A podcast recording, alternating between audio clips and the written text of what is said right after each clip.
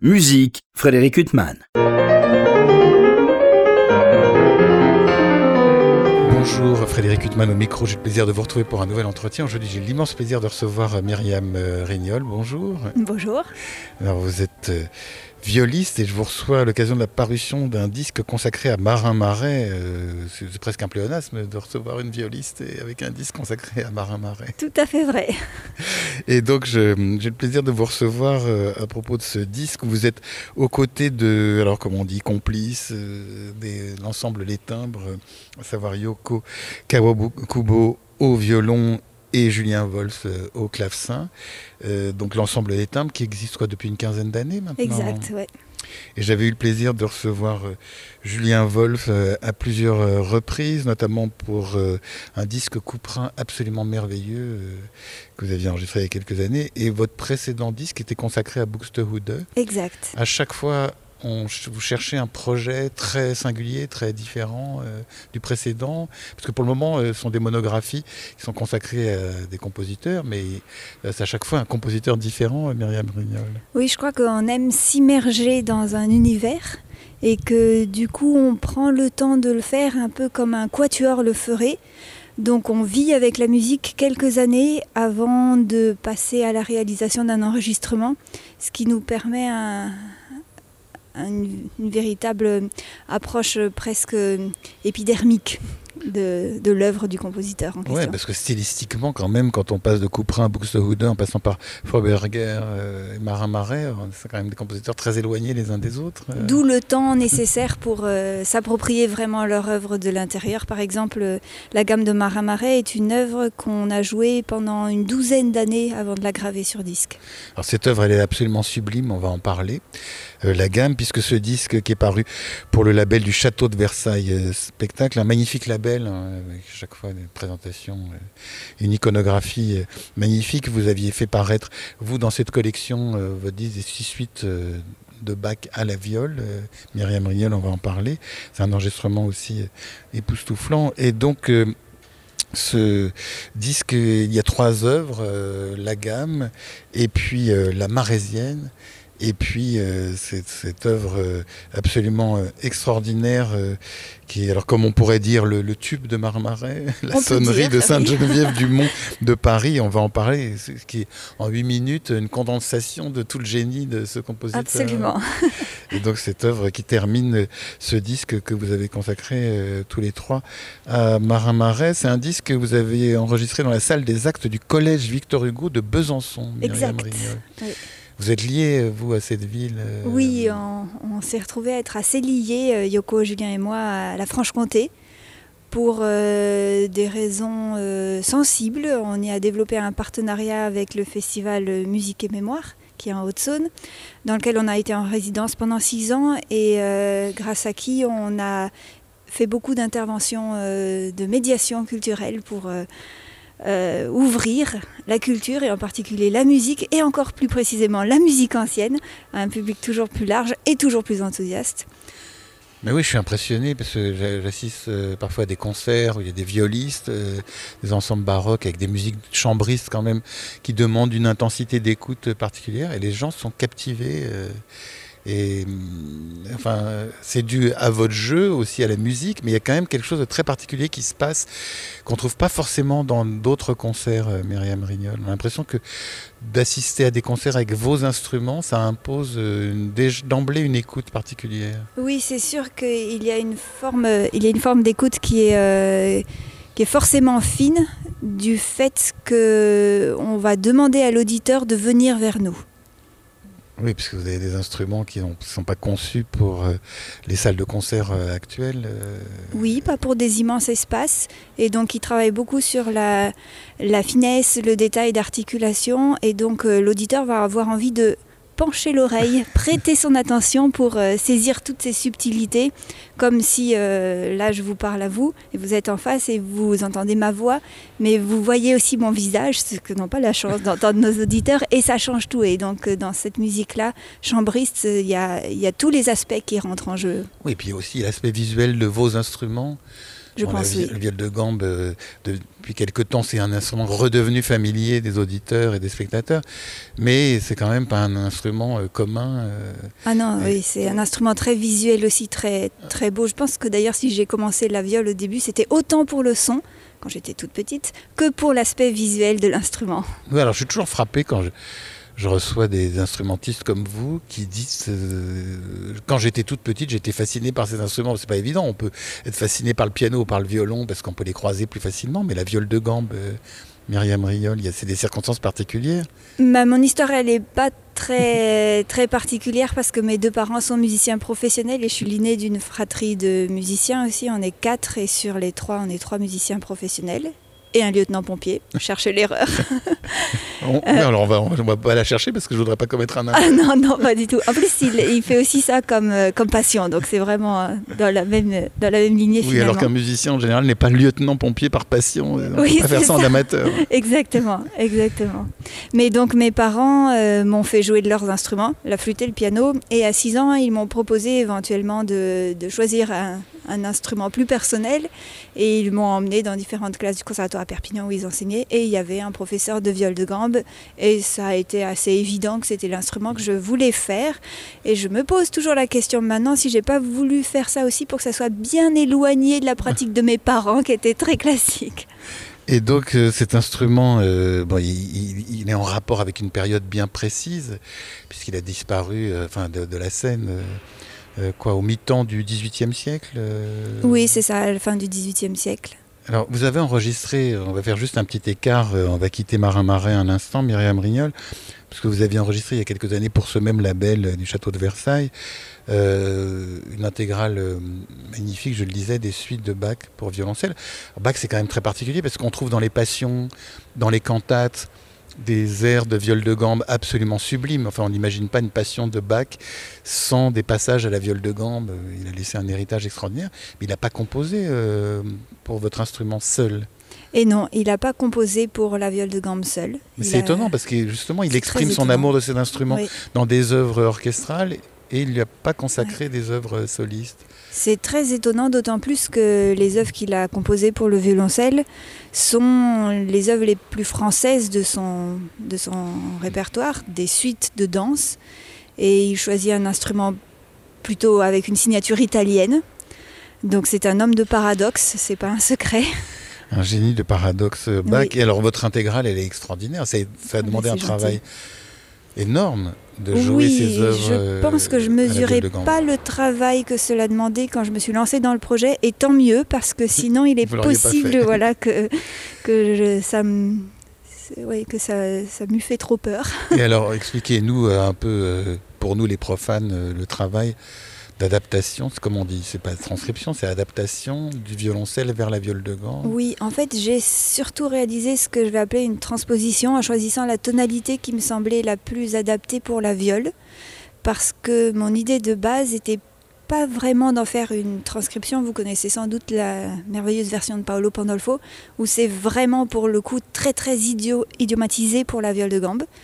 Euh, et moi, j'avais envie d'une approche beaucoup plus simple, juste de jouer la musique sur la, sur la viole. Et du coup, de pouvoir faire aussi sonner le caractère dansé de, toutes ces, de tous ces mouvements de manière plus fluide que sur un violoncelle, parce que c'est quand même un instrument où l'harmonie est plus facilement réalisable, plus techniquement plus facile que sur un violoncelle, et aussi parce que c'est le répertoire de danse, c'est un répertoire avec lequel on, on vit quand on est violiste. Donc c'est un peu ces deux optiques qui m'ont mené dans mon travail.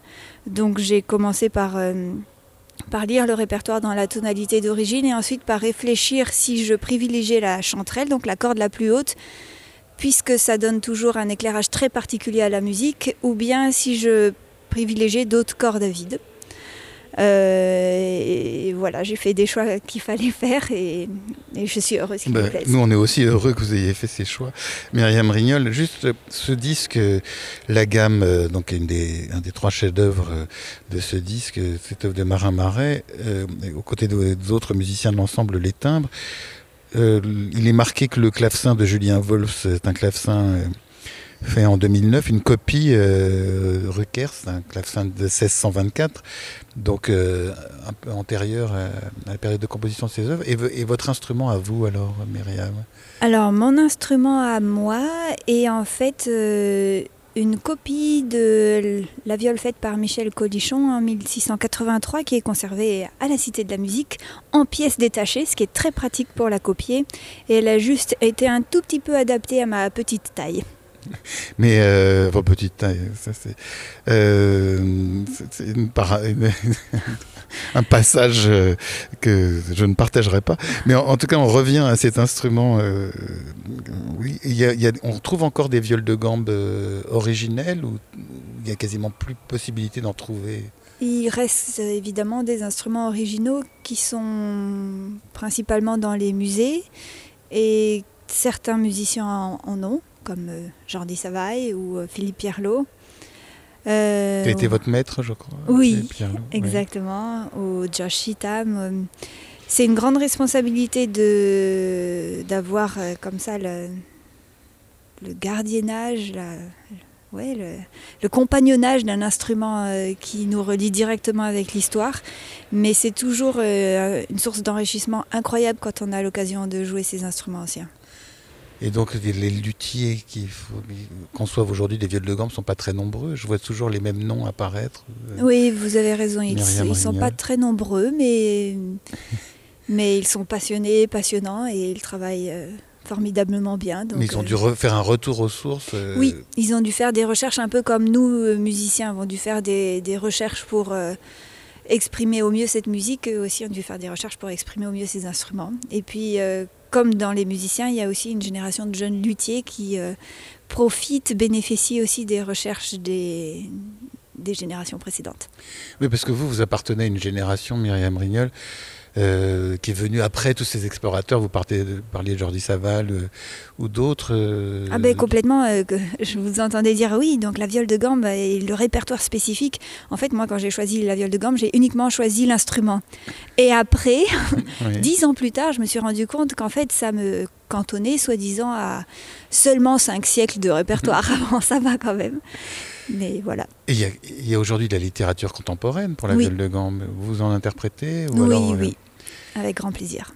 Et vous avez pu commander des œuvres ou alors vous jouez des œuvres qui ont été commandées par d'autres euh et, les compositeurs euh, euh, acceptent volontiers ce défi parce que pour eux, ça, ça les fait composer pour un instrument qu'ils n'ont pas forcément étudié. alors, je crois que la viole de gant est plutôt un instrument qui inspire les, les compositeurs d'aujourd'hui de par euh, son côté un peu mystérieux, magique, et aussi de par ses possibilités quand même assez nombreuses de, de couleurs, de timbres. Euh. Alors ce disque de Marin Marais, la gamme Marin Marais, donc qui était lui-même euh, un violiste, donc qui vous laisse un héritage, euh, je sais pas, de, je sais plus combien de cinq livres pour la viole de considérable. Et ça veut dire que c'est une musique qui coule sous les doigts, ou qui a une difficulté technique très importante, mais on sent bien que c'est écrit par quelqu'un qui maîtrisait parfaitement l'instrument. Oui, c'est vraiment très idiomatique. C'est c'est très agréable à jouer. Et on se sent accompagné aussi euh, dans cette musique un peu contrairement à, à, Forqueray, avec qui je viens de passer un grand moment, où euh, on, on, sent qu'il veut faire partager sa musique, Forqueray, mais aussi avec toute la difficulté qu'il y a à l'intérieur. Bah, parce que lui, excusez-moi de vous interrompre, euh, Forqueray, lui, il était clavecинiste euh, Non, il est violiste aussi. Ah, il est violiste aussi, excusez-moi. Ah, un moment d'égarement, euh, Myriam euh, non, aucun problème. Et donc c'est écrit très différemment quand même. C'est écrit très différemment et à l'époque, on les comparait en disant que l'un jouait comme le diable, Forqueray, et l'autre comme un ange, Marin Marais. Et on le retrouve, on le sent dans leur littérature et dans la manière dont, dont ils ont décidé de graver leur œuvre on sent Marin Marais avec nous en train de nous accompagner et Forqueray un, un, peu, un peu plus distant en train de nous juger presque.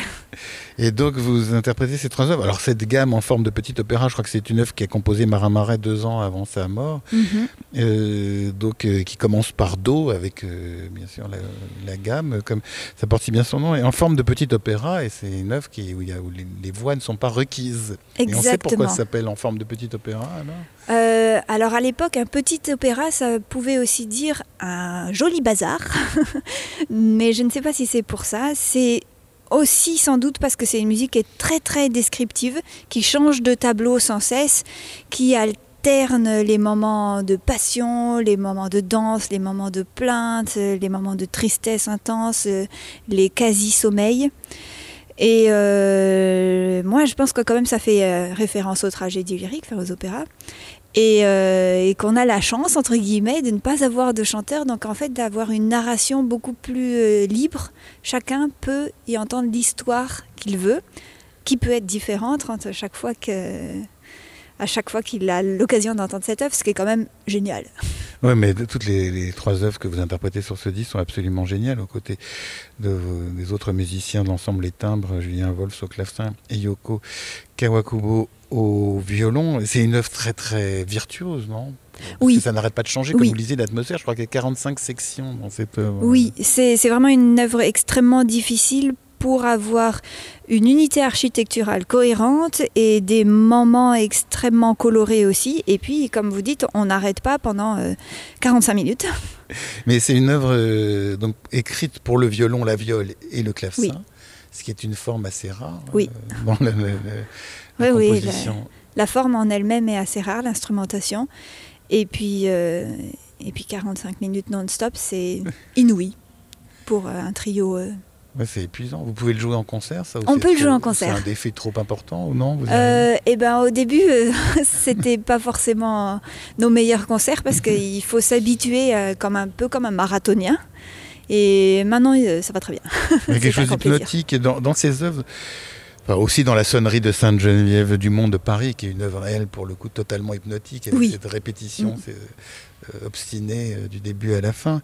Mais euh, c'est quand même des œuvres, euh, on met votre disque et on est complètement envoûté. Enfin, ça, c'est aussi une caractéristique de l'ensemble Les Timbres. Il y a toujours dans les enregistrements de votre ensemble, puisque je parlais de, des rencontres que j'avais pu faire avec Julien Wolf, euh, le claveciniste, notamment autour de Buxtehude ou de Couperin. Il y a, parfois dans certains enregistrements d'ensemble de- d'instruments d'époque, il y a une froideur. euh, et chez vous, il y a toujours une chaleur. euh, alors, je ne sais pas si c'est dû aussi à l'ingénieur du son, du travail avec l'ingénieur du son. Il y a toujours, euh, voilà, euh, on se sent. euh, Ah oui, bah, c'est sûr qu'on doit énormément à, à notre chère Aline Blondio. Et puis, dans le cas de ce disque, à, à notre ami Pao Marcos qui a réalisé la direction artistique, parce que c'est avec eux qu'on cherche un son gravé qui nous, euh, qui nous semble cohérent par rapport à ce qu'on a envie de transmettre. Et donc, euh, effectivement, on n'a pas du tout envie d'être dans une forme de distance, surtout dans une œuvre aussi théâtrale que la gamme. On a envie que ça exprime euh, le plus de passion possible, vous voyez, comme un peu le brun dans ces, euh, dans ces portraits des passions. Mais alors, on, on disait il y a 45 euh, sections, il y a des changements constants dans cette œuvre. Constant. Mais euh, moi qui n'ai pas eu le, le bonheur de voir la partition, euh, qu'est-ce qu'on voit sur la partition? Comment c'est décrit toutes ces humeurs, tous ces changements? Ah, alors, euh, il y a plusieurs choses qui l'architecture la partition. Donc, il y a, comme vous avez dit, les notes. Ut ou Do, Ré, Mi, Fa, Sol, La, Si, Do, donc la montée, puis la descente, Si, La, Sol, Fa, Mi, Ré, Do.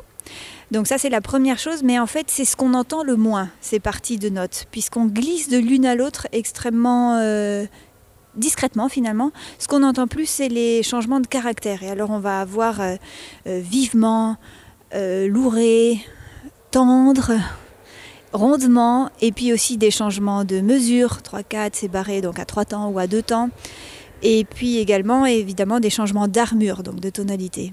Oui, Mais tous ces changements d'humeur, ça veut dire que vous devez avoir une proximité quand même avec la musique de Marin Marais, parce que quelqu'un qui vous dit comme ça un mot, euh, il n'a pas la même signification que chez un autre compositeur. euh. Oui, c'est sûr, c'est quelque chose euh, qu'on apprend à comprendre après avoir beaucoup vécu avec cette musique et en particulier avec ce compositeur.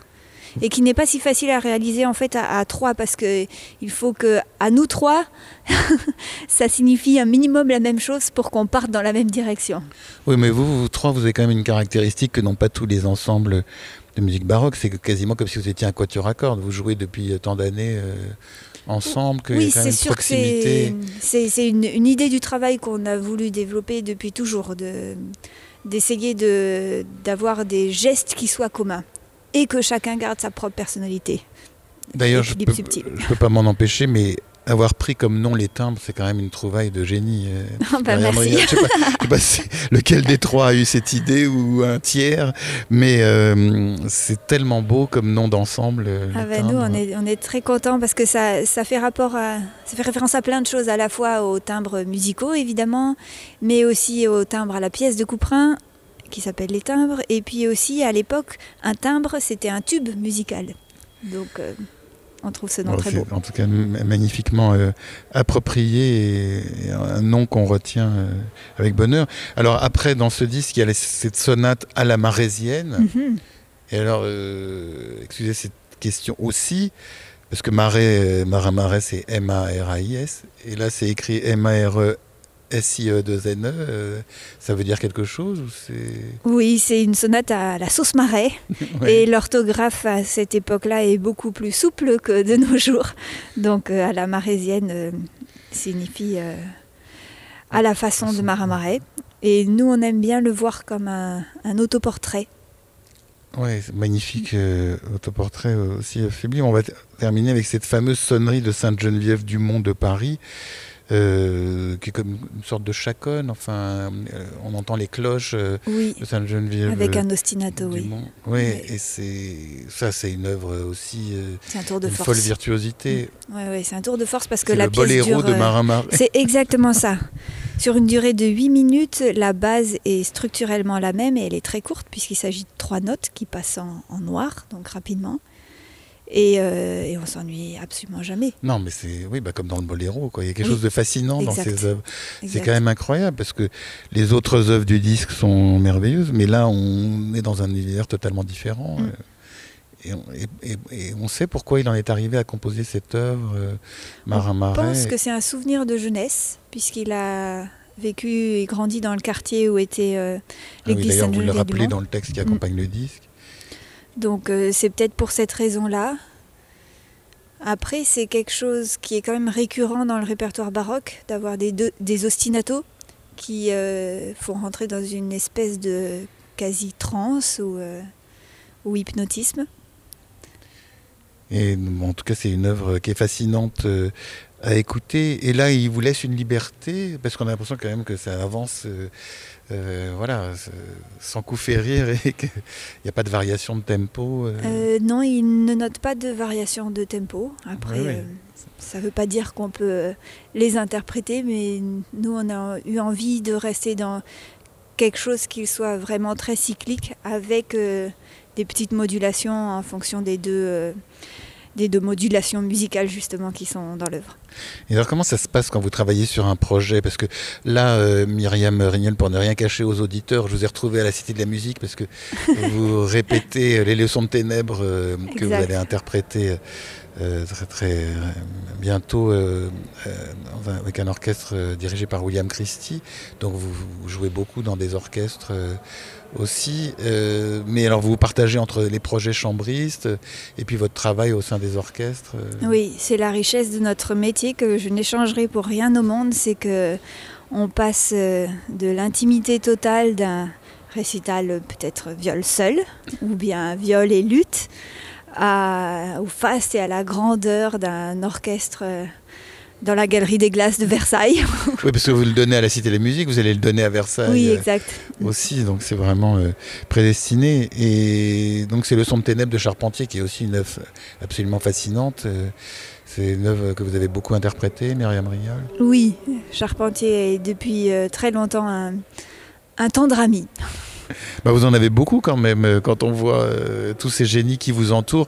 Oui. Euh, C'est une vous-. On parlait des suites de Bach euh, que vous interprétez euh, à la viole de gambe. euh, et, de tous ces musiciens et compositeurs que vous interprétez, Froberger, Couperin, Buxtehude, aujourd'hui Marin Marais, vous parliez de Forqueray. Euh, vous, le matin, alors question aussi un peu, un peu bébête, vous vous levez, vous n'avez pas un impératif d'un concert que vous devez absolument travailler pour le soir, mais vous devez travailler. Vous, allez vers quoi euh, Qu'est-ce qui vous met en joie et en doigt? Euh, Je crois que Bach, c'est quand même une réponse évidente. Et puis après, mes grands amis compositeurs français, Forqueray, Marin Marais. Et je crois que ça dépend aussi des, des périodes où on va ou des périodes d'où on vient. Donc euh, en ce moment par exemple j'ai un projet avec un trio de jazz. Donc ah j'écoute énormément de musique plus expérimentale que d'habitude. Et c'est très réjouissant. Ouais, alors euh, jouer avec un trio de jazz, euh, parce que pour les musiciens classiques, c'est très difficile d'entrer dans cet univers qui est lui aussi euh, très cadré. Euh. Oui, c'est possible que ça soit un peu moins difficile pour nous autres musiciens classiques, mais spécialisés dans la musique ancienne, qui a une part d'improvisation. Vous n'êtes pas comme un musicien classique ou romantique qui, lui, est l'œil rivé sur la partition sans liberté. Euh. Ben, oui, mais c'est ce qu'on lui demande, donc Puis, ah oui, j'ai pas pensé à ça, effectivement. un violiste est plus proche d'un ensemble de jazz que... Ben, en fait, c'est un peu plus facile. Et on a quand même un rapport au au rythme qui est un peu différent. Et euh, mes amis et collègues du trio de jazz me disent Tu t'en sors bien, Myriam, ça va. Tu fais pas trop n'importe quoi avec la pulsation. D'accord. c'est un trio piano, basse, batterie? Euh, Non, c'est un, un, trio un peu étrange. C'est euh, basse, saxophone et trombone. Ah oui, mais alors il y a un équilibre sonore aussi à trouver avec la viole de gambe. C'est eux qui vous l'ont proposé? Oui, parce qu'ils travaillent sur un projet qui est le voyage de Magellan. Et dans ce cadre, euh, ça fait une trentaine d'années qu'ils jouent ensemble, ils avaient envie d'inviter dans leur trio un instrument exotique qui est la viole de gambe. et donc vous participez à l'ensemble du, projet euh, Oui. Et d'une manière aussi qui est assez nouvelle pour moi, puisque leur manière de travailler, c'est pas euh, principalement pas de revisiter des standards, mais plutôt d'écrire des pièces. Et donc je me suis mise aussi avec, euh, avec du répertoire euh, qui est plus proche de moi et des, et des manières d'écrire qui sont plus proches de celles que je connais. Et donc on sent l'enrichissement mutuel de ce projet dans, dans, les deux directions. À la fois, c'est très riche pour moi d'approcher ce répertoire, mais je sens aussi que pour eux, il y a aussi un vrai apport. C'est pas à sens unique. Ah oui, non mais ce projet euh, jazz viol de gambe, ça donne vraiment envie d'écouter. Myriam Rignol, il va y avoir un disque Il y aura un disque, oui, enregistré en bah, septembre. j'espère que j'aurai le plaisir de vous réinviter euh, à cette occasion. Euh. en tout cas, ce qui est incroyable, c'est que vous passez effectivement, comme vous dites, avec votre instrument. Alors là, c'est plus 5 siècles. oui. vous retrouvez au 21e siècle Exactement. avec la viole de gambe. Et juste pour en terminer, vous disiez que c'est un instrument qui vous a énormément séduit euh, quand vous étiez petite pour, pour des raisons à la fois d'amour de, l'instrument, d'indépendance par rapport à l'itinéraire musical familial, une manière de vous singulariser. Et puis le répertoire aussi, euh, parce que c'est quand même un répertoire euh, Enfin, parfois, on ne sait pas quelle est la poule et l'œuf euh, quand il y a des choix d'instruments comme celui-là. Oui, complètement. Surtout quand on choisit si jeune, comme c'est mon cas, euh, à 6 ans. Oui, on n'a pas la culture du répertoire que non, vous aviez Non, pas complètement. En tout cas, pas la culture analytique du répertoire. C'est très sensible, un choix comme ça, euh, aussi jeune. Bah, en tout cas, bah, nous, on est très heureux que vous ayez fait ce choix à 6 bah, ans, Myriam Rignol. On aurait peut-être été tout aussi heureux si vous aviez fait le choix d'un autre instrument, mais en l'occurrence, c'est une viole de gamme que vous avez choisi quand vous l'interprétez, nous remplit de bonheur. Et ce disque, euh, la gamme de Marin Marais euh, et autres morceaux de symphonie pour le violon, la viole et le clavecin euh, est absolument magnifique, paru pour le label Château de Versailles, donc des œuvres, une œuvre composée en 1723, puisqu'il est mhm. mort en 1725. Marin Marais. Euh, vous êtes aux côtés de Yoko Kawakubo au violon et Julien Wolf au clavecin, euh, votre ensemble Les Timbres. On attend avec impatience les autres projets. Là, vous avez parlé de jazz avec d'autres musiciens, mhm. parce que j'imagine que c'est pas eux qui vont prendre un saxophone. Non, euh, pas, pas, cette fois-ci. et, se mettre à vos côtés, des musiciens de jazz. Et donc on attend avec impatience votre autre projet. à chaque fois, ça doit être quand même un questionnement important, parce que quand vous partez sur un projet, c'est pour des mois et des mois. c'est pour des mois, ben, comme je vous le disais avant qu'on commence à, discuter au micro, euh, on a enregistré en août passé les six trios de 1718 de Garok Philippe Telemann cette fois-ci, ainsi que les deux trios avec clavier obligé. Et c'est un projet qui nous suit déjà depuis euh, une huitaine d'années. Donc euh, c'était le moment de, le graver, avec un gros travail sur l'ornementation des mouvements lents. Et puis de mon côté, j'ai enregistré l'intégrale de Forqueray avec Julien à la basse continue et mon petit frère qui est luthiste. Ah oui, quelle famille. Et Pao Marcos qui joue la viole.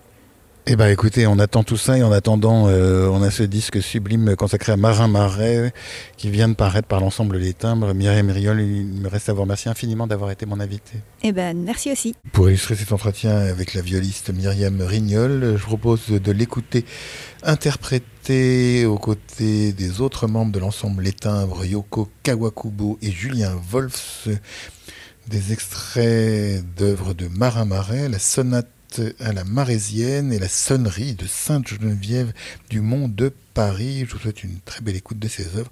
Une bonne fin de soirée sur RCJ.